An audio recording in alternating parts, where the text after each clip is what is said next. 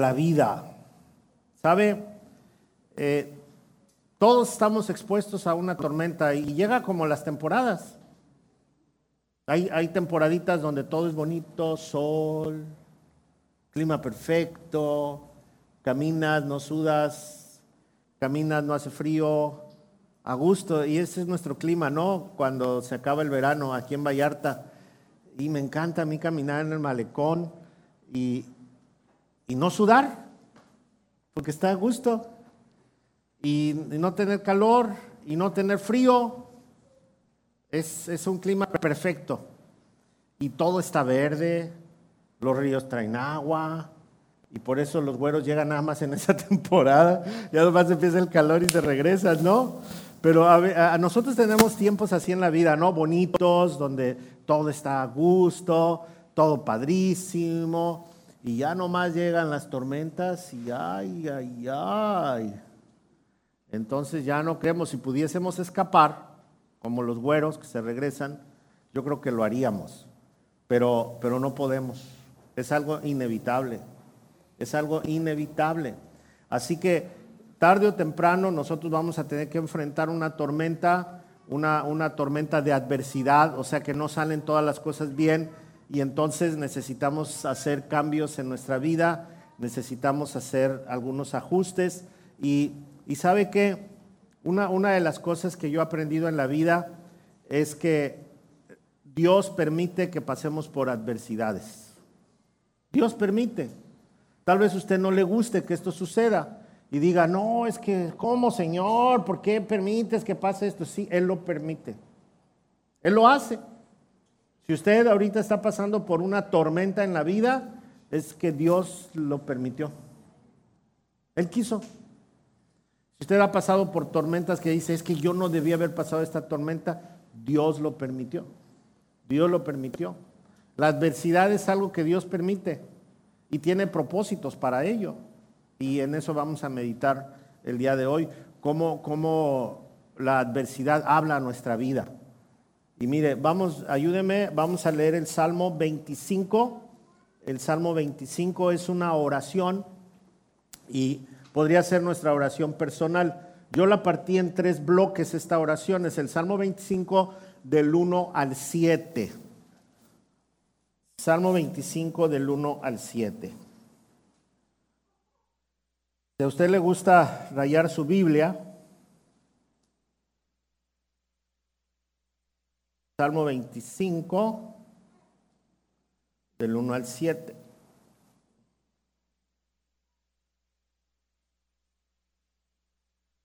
Yo, yo, yo le puse color a mi, porque puedo ponerle color a mi Biblia aquí, y le puse un colorcito al verso 1 y 2. Y voy a leerlo. Verso 1 y 2 del Salmo 25 dice, Oh Señor, te entrego mi vida, confío en ti, mi Dios. No permitas que me avergüencen ni dejes que mis enemigos se regoden en mi derrota o se alegren en mi derrota. Ese es el, el primer tramo.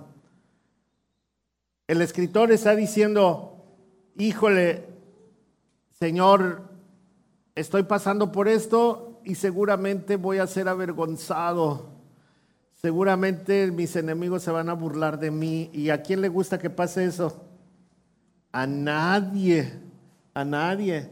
Entonces el escritor cuando inicia este salmo está diciendo, estoy pasando por una tormenta de adversidad. Y una de las cosas que tengo mucho miedo es que la gente se burle de mí en este tiempo difícil. Y, yo lo subrayé como, como, una oración separada de la misma oración, porque esa es su, necesidad. No quiero que, se burlen, pero, pero en el verso 2, cuando inicia, dice, confío en ti, mi Dios. Es un clamor. Y, vamos a ir viendo el, el salmo en partes. Y esta primera parte nos habla de algo muy especial. Dios usa la adversidad para captar nuestra atención.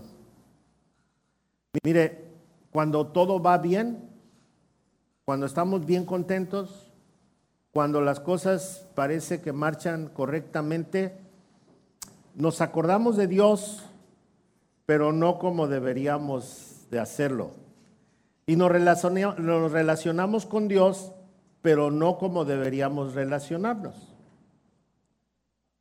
Imagínese a alguien que, que llega de su trabajo, que le fue muy bien en su trabajo y que llega y, y, se encierra a orar y Señor, gracias porque hoy me fue muy bien en mi trabajo y te alabo y te bendigo. Gracias Señor porque me permitiste servir a ciertas personas y todo. ¿Cuántos hacen eso cuando llegan de su trabajo? Seguramente muchos llegan de su trabajo, vengo bien cansado, tengo hambre, prenden la tele. Bueno, ahora ya ni la tele usan, ah, se ponen ahí en su teléfono o en su tableta y, y, al rato también en algunos casos, ¿verdad? Pero es muy raro, les decía, conocer a alguien que llega así y llega a tener un tiempo con Dios, pero de fuego. Muy raro. Espero que sí haya personas que lo hagan, pero no sé en qué planeta, pero, pero sí las hay seguramente, ¿no? Y, o después de, de un día de descanso, desbordarse con el Señor y decirle, Señor, gracias por este día de descanso, me permitiste lavar, planchar, este, barrer, sacudir y arreglar lo que estaba desarreglado. Te alabo, Señor, bendito sea tu... ¿Cuántos hacen eso? me estoy yendo a la exageración. Ah. Pero si regresé del trabajo y me dijeron, te espero en recursos humanos mañana,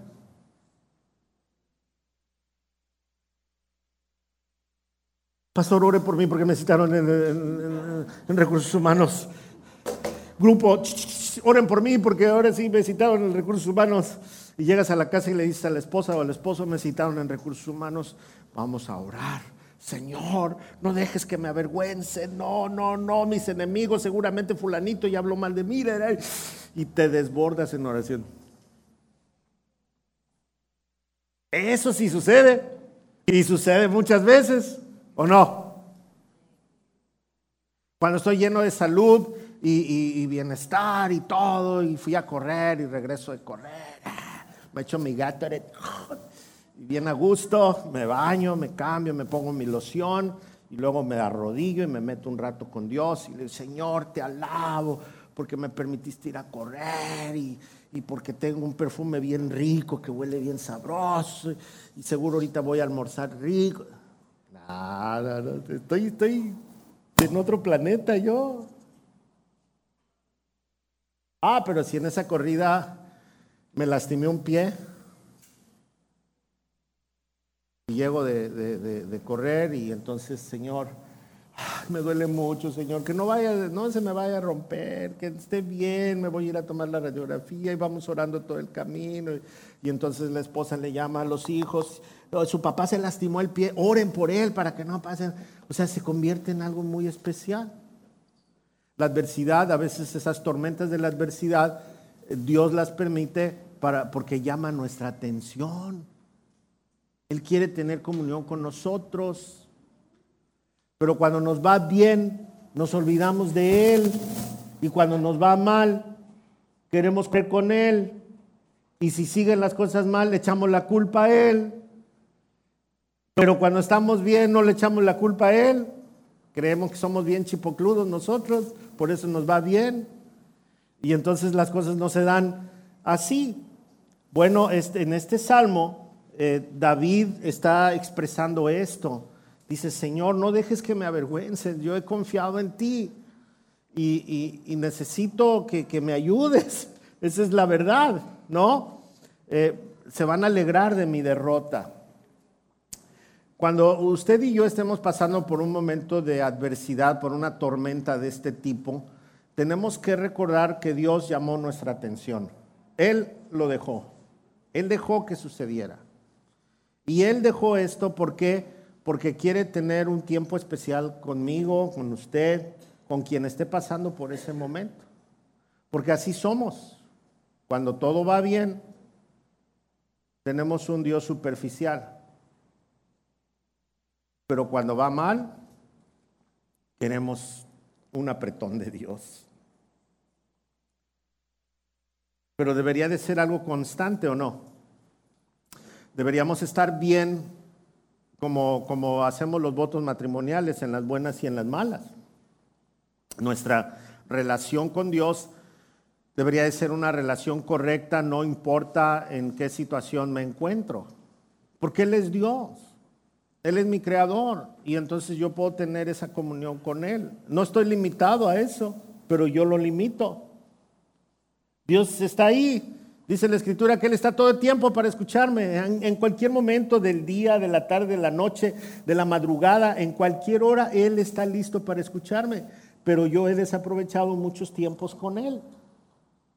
Y pareciera, que la prueba, la adversidad, aumenta mi capacidad de fe y, y eso le gusta a Dios.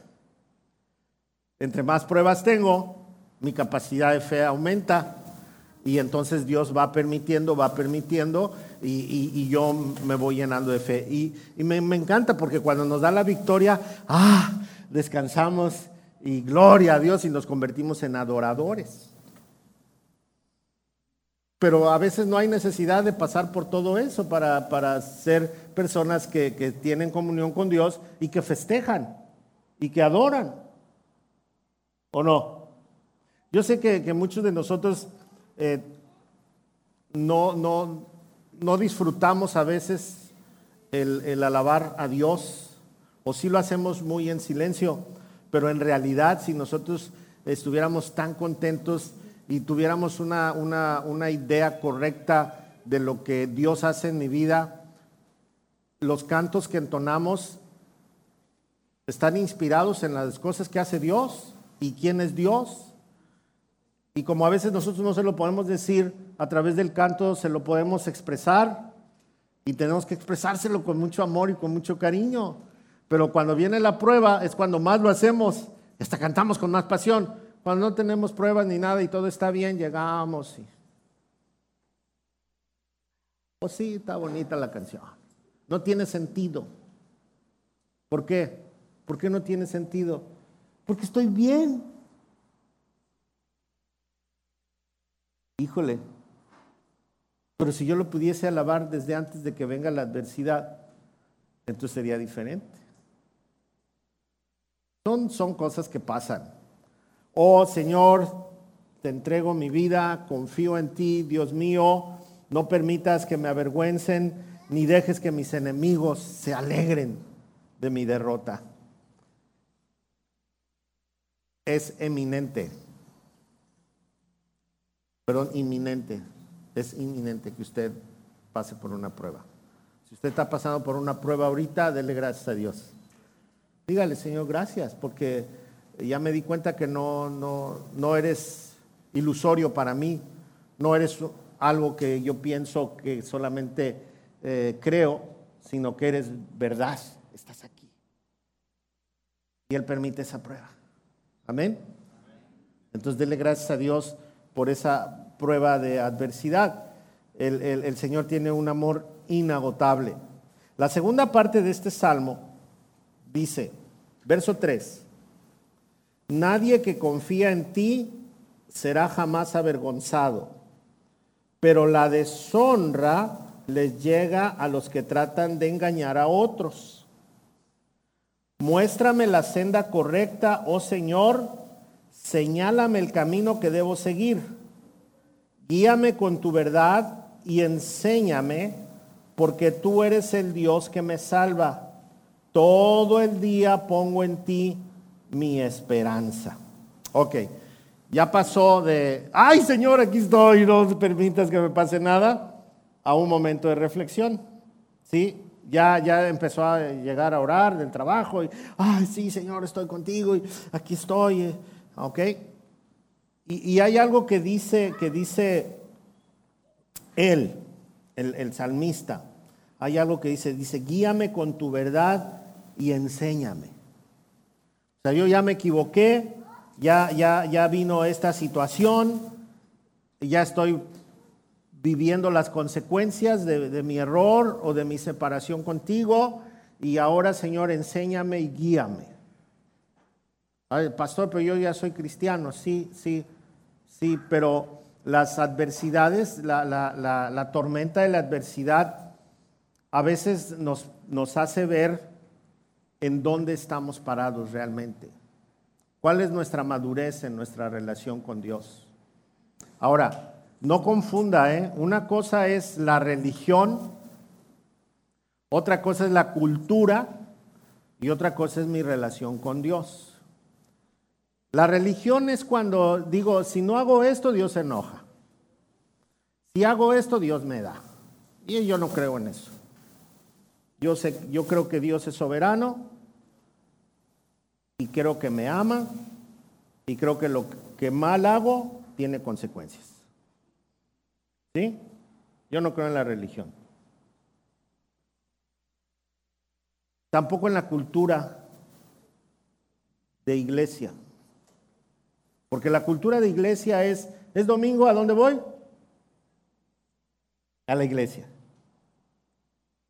Vamos a comer, hay que orar, ¿no? Llego a la iglesia y, hola hermanito, hermanita. Asisto a las reuniones. No es malo, ¿eh? Pero puede ser que sea nomás mi cultura. Aquí tengo a mis compas y todo, entonces es mi cultura. Entonces tengo cultura religiosa. Y estoy preocupado por si alguien no ve mi cultura religiosa. Porque además ahorita está hasta de moda, ¿no? Que muchos vayan a, la iglesia y, y, algunos tienen sus formas, sus estilos, música, otros himnos, otros cantan a capela, pero todo eso es cultura. Son nuestras expresiones de amor a Dios, pero culturales. Y la prueba me ayuda a examinar quién soy realmente. Porque su problema no se le va a quitar con que venga a la iglesia. Aunque muchos crean eso, ¿eh? Estoy pasando por esta prueba. Voy a la iglesia a ver si así se me quita. Y ya entrando dicen, ay, ya, ya, ya saliendo ya no tengo el problema. Y salen y siguen teniendo el problema. No somos brujos. una oracioncita y ya sales, ya está todo bien. No, no, estamos pagando consecuencias de nuestros actos, ¿sí? Y la cultura de la iglesia no me va a quitar mis problemas. Amén. Esa es la verdad. Entonces, cuando viene la tormenta, yo necesito saber en qué nivel de fe estoy. Porque mire, ayer cuando venía y empecé a ver todos los, este, las palapas, ¿no? Las, las hojas de los, de los palmeras en la carretera, obstruyendo el paso. En el puente Ameca, para acá, se cayó un árbol que estaba en el río, pero está el tote y se quebró. Y entonces como que casi tapa la, el paso en el puente, iniciando el puente. Entonces todos los carros se tenían que hacer para acá porque el árbol se dobló. Me imagino que lo quitaron rápido. Y luego todo inundado. No había visto la dimensión de la tormenta. ¿Y saben qué pensé? ¿Cómo estará el edificio ahí en el centro?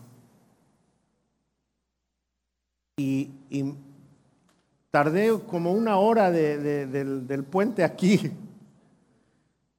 Y cuando llegué aquí y me di la vuelta y vi, vi rojito todo, dije, ah, está bien.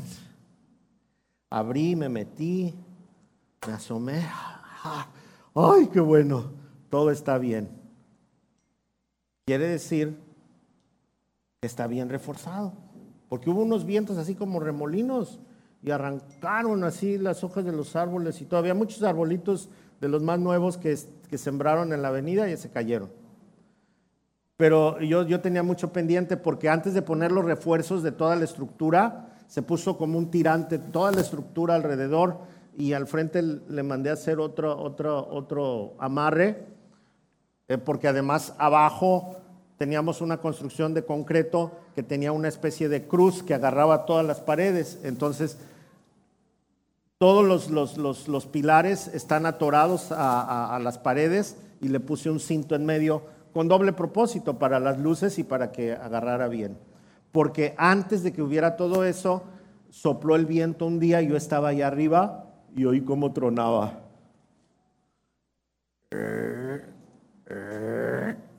Y este, en temporada de lluvias no va a funcionar. Y, y cuando llegué en la noche ya vi y dije, ah, está bien hecho. Una tormenta como esta no lo dañó. Entonces tormentas más pequeñas las puede resistir. ¿Cuántas tormentas recibe usted y cuántas puede aguantar? Ese tipo de tormentas son de fe. Si usted tiene su Biblia, ábrala en Segunda los Corintios, capítulo 13, verso 5. Segunda los Corintios, capítulo 13, verso 5. Es un verso que muchas veces he citado en otras ocasiones. Segunda los Corintios 13, 5. Le dije que yo no creo en la religión, yo no creo en la cultura religiosa, yo creo en la relación con Dios. ¿Sí? Y de mi relación con Dios, entonces tengo expresiones culturales, es al revés. Entonces tengo expresiones culturales y tengo una mentalidad equilibrada en cuanto a la religión. Pero si yo empiezo al revés, entonces me voy a frustrar, nunca, nunca voy a, tener una idea correcta de Dios. Dice el verso 5 de 2 a los Corintios, examínense para saber si su fe es genuina. ¿Cuándo puedo saber si mi fe es genuina? Solo que venga una tormenta. Solo en un momento difícil de la vida sé si mi fe es genuina o no.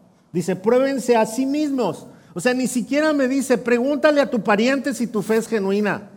Pregúntale al pastor si tu fe es genuina.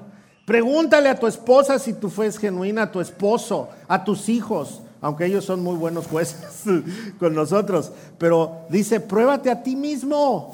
Pruébate a ti mismo de qué calibre es tu fe. ¿En dónde estás parado? Dice, sin duda, y este sin duda es un sarcasmo ¿eh? de Pablo. Sin duda, saben que Jesucristo está entre ustedes. Ese es un supón. Porque de no ser así, sigue diciendo, ustedes han reprobado el examen de la fe genuina. De no ser así, están reprobados. No pasaron el examen de la fe genuina. Entonces, cuando nosotros estemos pasando por una tormenta de adversidad, yo tengo que estar consciente primero que Dios permitió esto y tiene un propósito.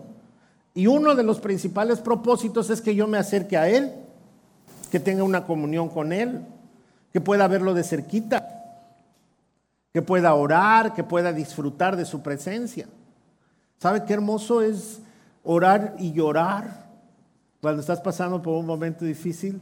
Te levantas ah, así como que descansaste, ¿no? Y ojalá pudiéramos hacerlo también en tiempos de victoria, en tiempos de bendición.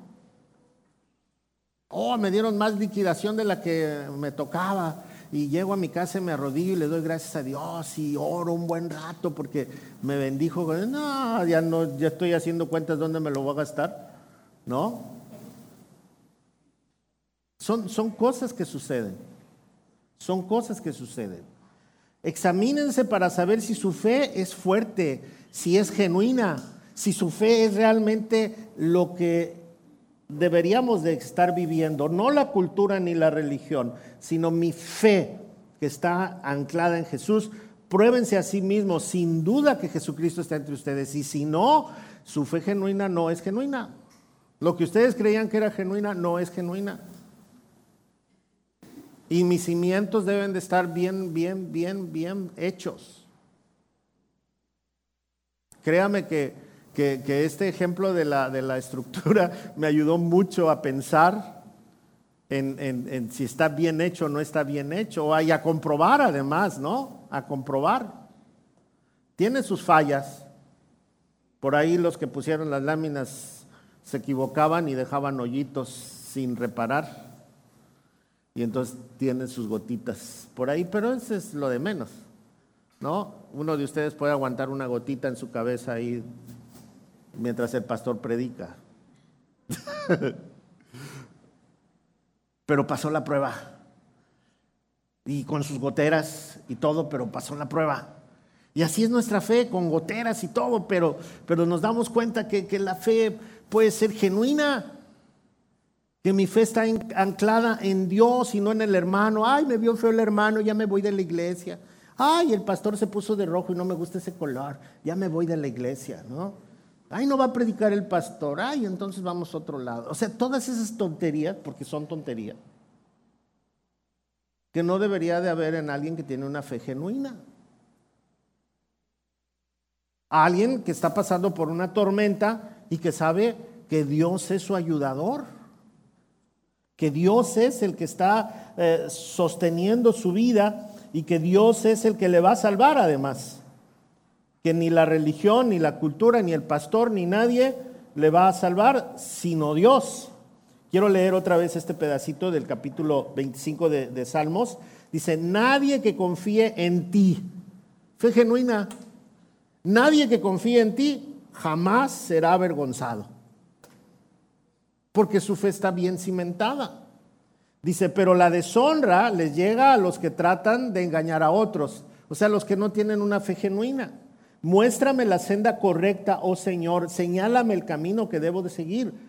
Guíame con tu verdad, enséñame, porque tú eres el Dios que me salva. Fe genuina otra vez. Todo el día pongo en ti mi esperanza. Aquí no dice a veces. Aquí no dice en los momentos difíciles. Aquí dice, todo el día pongo mi fe o mi esperanza en ti. Así que cuando vengan las tormentas de la adversidad, recordar, uno, Dios quiere una relación más profunda conmigo y quiere que lo disfrute. Dos, Dios permite esa prueba para ver de qué calibre soy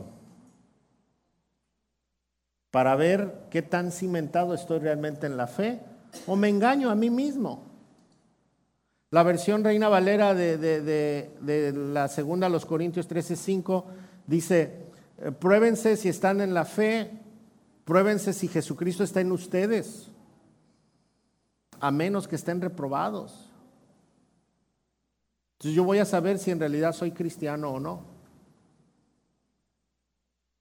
Puedo ser un, buen miembro de iglesia, pero cristiano no. El que es un verdadero cristiano, entonces es diferente. Tiene una fe bien cimentada.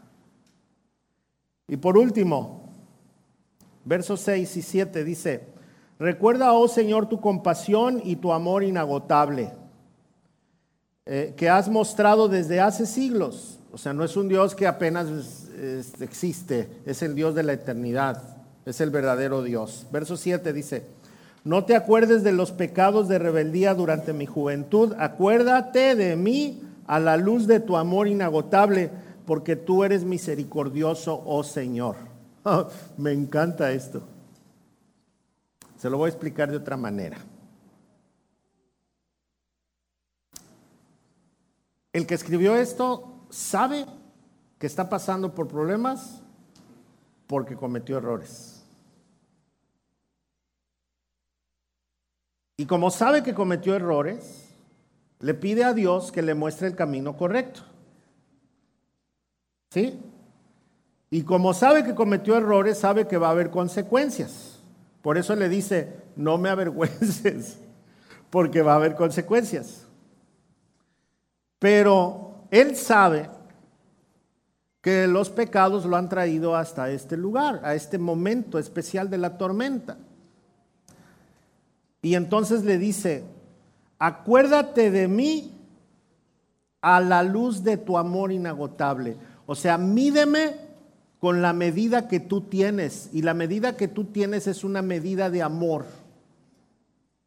Porque si me mides de acuerdo a la medida que yo tengo, uh, me vas a hacer pedazos. Porque ¿cuántos pecadores hay aquí? Todos levanten la mano, por favor. ¿Cuántos pecadores hay aquí? Todos somos pecadores.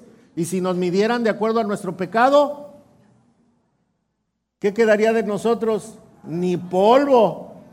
Ah, pero si soy medido con la medida del amor de Dios, entonces recibo su misericordia. Y ahí está el asunto del Evangelio, fíjese. El Evangelio no es una lectura, el Evangelio no es un libro, el Evangelio de Juan, son modismos que, que adoptamos. El Evangelio son las buenas nuevas de Dios. Las buenas nuevas de Dios es que Él no quiere condenarnos, Él quiere salvarnos. A Él no le interesa qué estabas haciendo antes de conocerlo. Él lo que le interesa es salvarte, perdonarte, restaurarte. Eso es lo que a Él le interesa. Por eso, cuando yo reflexiono en el último punto de este pasaje, es que la adversidad que yo puedo enfrentar, por muy pequeña o por muy grande que sea, es una, una lección eficaz para mi vida. Y entonces es un buen tiempo para, para, hacer una limpieza. ¿Usted sabe por qué aquí se inundan las calles? Por la basura. ¿Y sabe quién viene a quitar el problema de la inundación? Unas máquinas que jalan la basura. Unos manualmente llegan a quitar de la coladera las, pero, pero a veces se tapa tanto que tiene que venir una máquina y extraer toda la basura que quedó ahí. Y entonces cuando llueve y está toda la inundación, vemos toda la basura flotando. ¿O no? Así es la adversidad. Cuando nosotros entramos en un momento de adversidad y estamos en la prueba, flota la basura nuestra mala conducta, nuestras malas decisiones, los pecados, las traiciones, todo brota y se ve. La basura cuando no llueve ah, parece inofensiva. Pero cuando llueve, cuando viene la tormenta, sale a flote y detiene Dice la Biblia que nosotros somos bendecidos y que de nuestro interior correrán ríos de agua viva, que es Dios, el Espíritu Santo. Pero cuando nosotros eh, hemos tomado muy ligero esto, nos llenamos de basura. Y hay basuras grandes y hay basuritas. Y esos detienen la bendición de Dios. No es que Dios se haya detenido. Jamás. Dios jamás se va a detener. Es inmutable, Él no cambia. Pero nosotros dejamos de recibir la bendición porque tapamos las fuentes de agua viva con la basura de nuestra manera de vivir.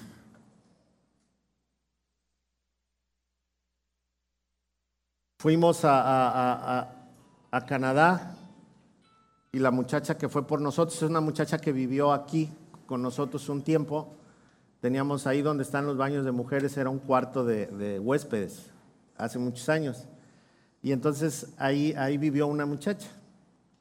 Y cuando fuimos a Canadá, ella fue a recogernos en, su auto, que después me lo prestó para, ir a, otros lugares. Y, y fue algo muy curioso ver para mí que abrió la cajuela y se cayó un papelito así chiquito. A la hora de que abrir la cajuela, el aire hizo que el papelito se cayera. Y entonces metimos las maletas, cerró la cajuela y ella empezó a buscar el papelito. Y no lo encontró. y movió su carro y se hizo para adelante y volvió a buscar el papelito.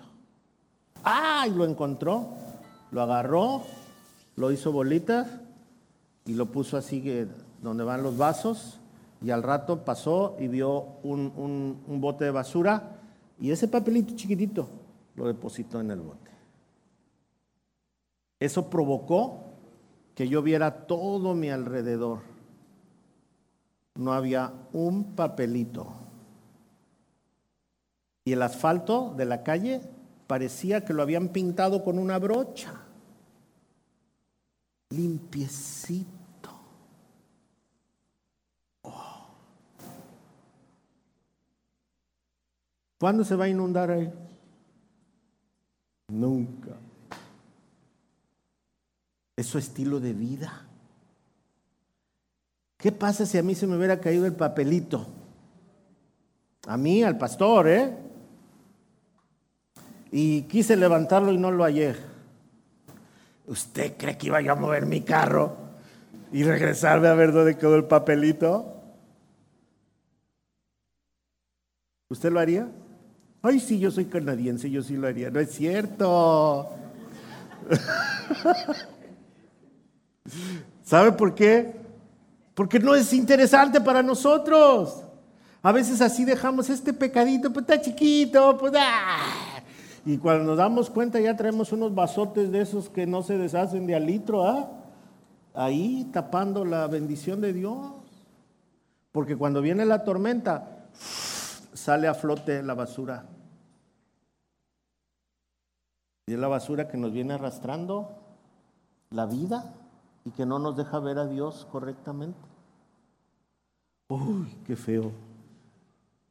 Y es una realidad. La tormenta me descubre. La tormenta me hace ver todo lo sucio que, he venido aparentemente guardando. Pero mire, Hebreos 4, Hebreos 4 dice, a ver, mejor lo leo porque si no, Hebreos 4.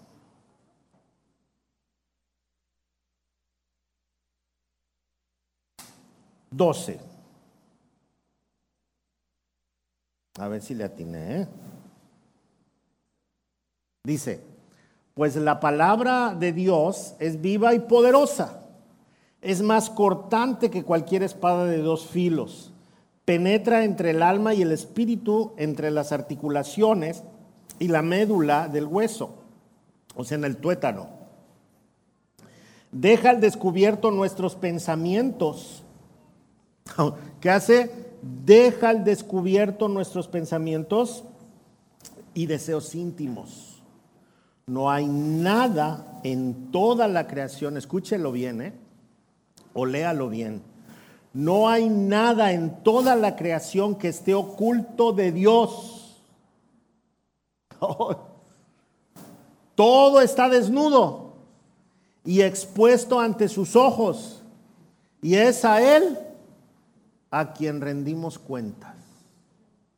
Es a Él a quien rendimos cuentas. Hasta ahí todo parece así como que ya, estoy perdido. Estoy perdido. Siento que la, la tormenta ya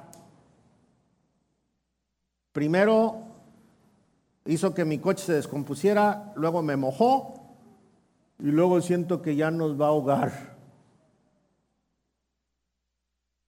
Porque así es la tormenta. Y la basura no deja ir el agua y entonces... Y al rato la basura me flota aquí.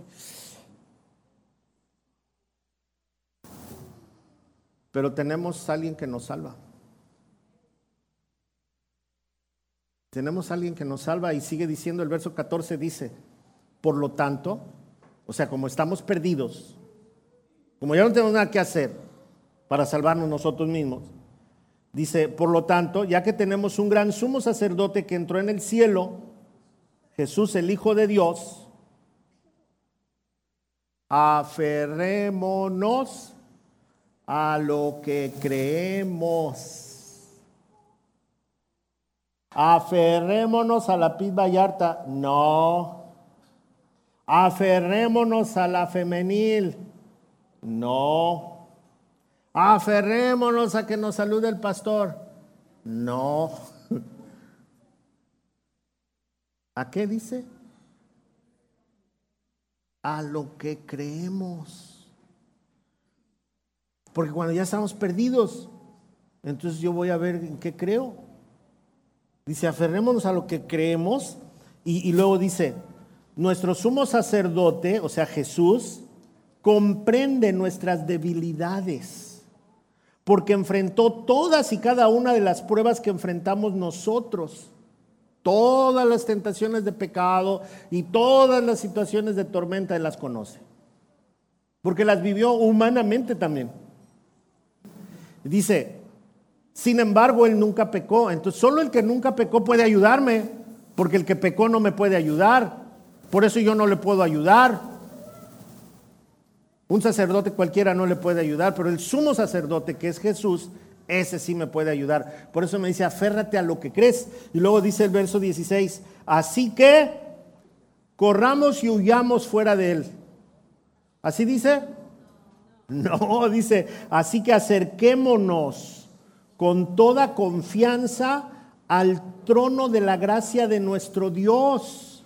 Allí recibiremos su misericordia y encontraremos la gracia que nos ayudará cuando la tormenta esté en su apogeo, cuando toda la basura salió a flote, cuando yo esté atorado en medio de esta situación y siento que me ahogo.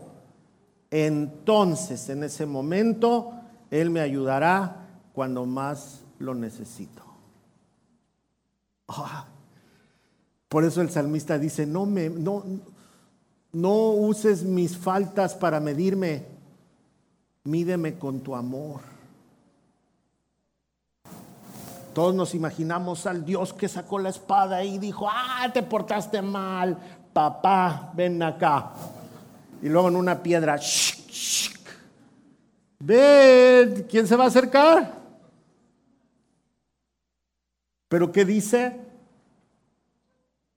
Tenemos a un Jesús que sabe lo que es batallar con el pecado.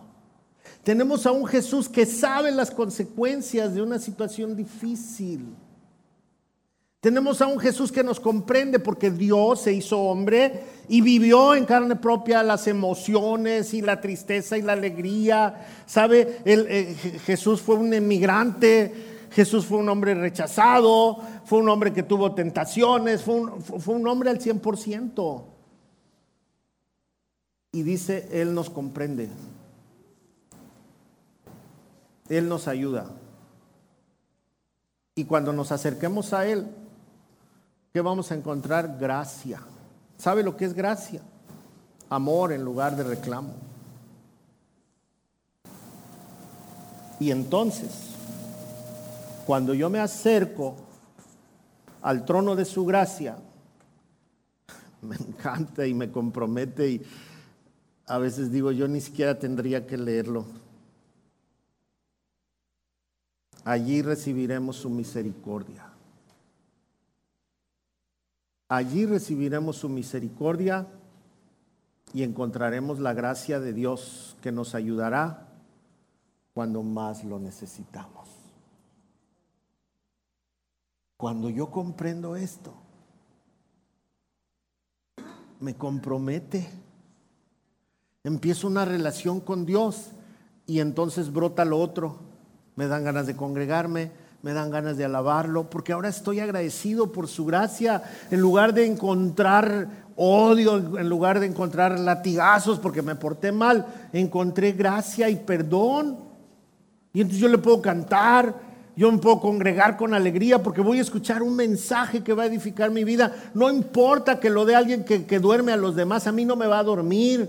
No importa alguien que me altere, de todos modos a mí no me va a alterar porque yo lo que estoy escuchando es la palabra de Dios y es el que me salvó, es el que me, me, sacó de esa tormenta y que seguramente me va a seguir sacando de tormentas porque soy humano y cometo errores, pero voy a encontrar su misericordia su gracia, su amor. No me midas con la, la, la, vara de mis pecados.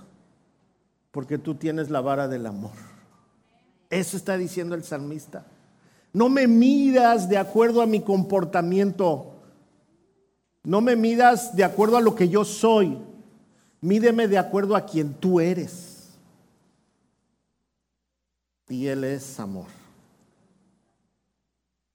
Y por eso viene la santidad. La santidad no es una palabra religiosa. La palabra santidad es por ese amor que tengo con Dios, por ese amor que recibo de Él, ahora yo tengo capacidad de amar y de comprender y no ando de chismoso juzgando a los demás, porque yo no fui juzgado. Ahora, por ese amor que he recibido de Dios, me aparto de las cosas equivocadas que en un momento de tormenta se convirtieron en mi enemigo. Esa basura que salió a flote. Que la próxima tormenta tenga menos basura. Que la próxima tormenta no me moje el cuello. Ya si me moja los talones, bueno. Pero es una gran oportunidad de reflexionar y volvernos a Dios. Amén. Me encanta. Parece que la tormenta grita. Parece que la tormenta dice, aquí estoy. Y cuando suenan los truenos, ¿no? Por ahí un escritor de himno dijo, al oír tu voz en los potentes truenos, se simbra la tierra y es como si Dios dijera, aquí estoy. No, te, no tengas miedo, yo tengo control de esto. Amén. ¿Cuántos de ustedes tienen a Cristo en su corazón? ¿Cuántos de nosotros ya hemos experimentado ese amor y esa bendición de parte de Dios? ¿Cuántos de nosotros no hemos dicho, Señor, gracias porque no tomaste en cuenta mi maldad? Si tú no lo has hecho, esta mañana puedes decirle, Señor, aquí estoy. Qué bueno que no me encontré con, con una religión, qué bueno que me encontré contigo. Qué bueno que tú estás presente en mi vida. Qué bueno que esta tormenta me ayudó a reflexionar. Qué bueno que me vas a medir con la vara de tu amor, de tu esencia y no con la mía. Si usted quiere decirle a Dios hoy, ven a mi corazón, dígaselo. Yo voy a hacer una oración y ahí en su lugar hable con Dios. Amén. Oremos. Dígale, Señor, gracias por este mensaje. Quiero tener una relación genuina contigo. Quiero disfrutar de esa bondad y ese amor y esa misericordia que hoy tienes para mí. Perdóname si en mi mente solo ha habido religión y cultura. Hoy quiero tener una experiencia contigo real y personal ven a mi vida, haz de mí una persona nueva, transfórmame, cambia mis pensamientos, mis ideas, hazme una persona conforme a tu corazón. Aquí estoy, Señor. Ayúdame. Creo que tú pagaste el precio para que yo no sea juzgado que tú en la cruz del Calvario te diste como el Cordero de Dios y que ahora tu resurrección me asegura vivir contigo en la eternidad, no por mis obras, sino por tus obras, por lo que tú hiciste por mí. Aquí estoy, en tus manos. Gracias Jesús. Amén. Amén. Si alguien hizo esta oración, créame que Dios le escuchó. Créame que Dios quiere empezar una nueva etapa con usted. Créame que Dios va a hacer grandes cosas, como los ha hecho con mucha gente. Él te quiere dar una nueva oportunidad de vida. No importa que estés muy mayor o no importa que estés muy joven, la mejor vida es de la mano de Dios. Amén.